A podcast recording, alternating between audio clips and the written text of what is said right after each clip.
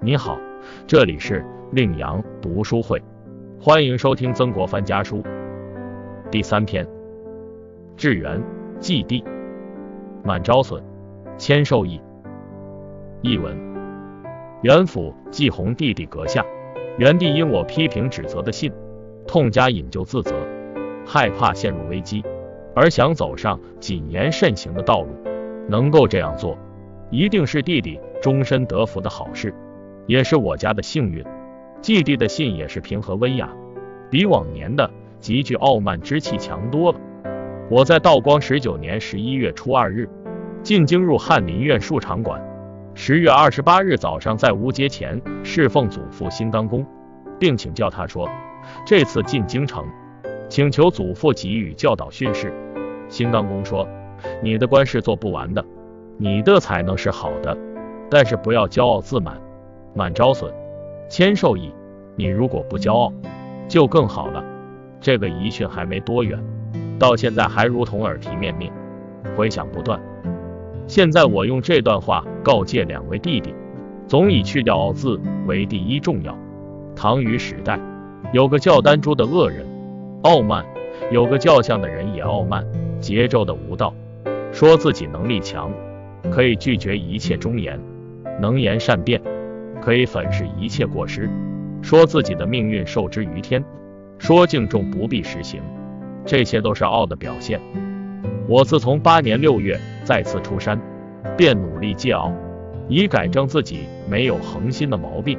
近来又立戒多字，徽州战役没有失败之前，刺青心中不免有点自以为是；失败之后，我就更加深入反省，大概军事上的失败。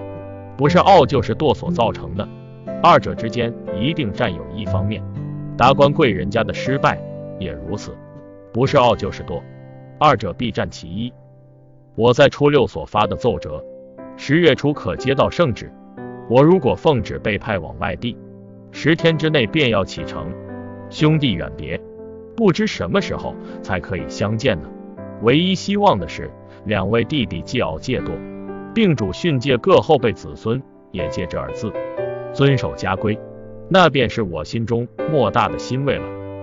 咸丰十年九月二十四日，解读：曾国藩为官多年，一直遵循祖父新刚公的训诫，满招损，谦受益，因而他为人谦虚谨慎，无论对上级还是对手下，丝毫没有半点傲慢的样子。也正是因为他这种谦虚谨慎的美德，他才能在官场上左右逢源，游刃有余，处于不败之地。在曾国藩看来，无论军事失败还是达官贵人家的落魄，都是因为骄傲和懒惰其中一点所造成的。所以他认为去掉骄傲为第一重要。同时他还认为，不论是聪明绝顶者，还是大仁大智者，都是有欠缺的。不可能完美无缺，相反，愚笨至极的人也有可取之处。本着这样的想法，尤其是他认为自己属于中才或接近愚笨的一类，因而更注意吸取他人之长，以补一己之短。他的幕府就像一个智囊团，自己有什么疑难问题，都让幕僚出高招、献良策。曾国藩之所以成大事，有一条重要的秘诀就是。合众人之思以成一人之功，这与曹操的名言“无任天下之治理”的意思差不多。可以说，曾国藩是把众人的智慧为己所用的典型人物。他胸怀广大，心平气和，从不居功自傲，看上去就像一位老儒。凡是有人向他进言，对的就采纳，不对的他也不予以辩驳。凡是读书人来求见的，不论是进谏还是来求职。曾国藩没有不见的。李鸿章曾经直言他的老师，说他懦缓，即做事胆小谨慎，太过迟缓，效率低下。曾国藩并不怪其无礼，而是欣然表示同意。骄傲自满是人生的大敌，盛气凌人是人际交往中的败笔。要形成良好的人际关系，就必须打掉傲气，谦逊待人。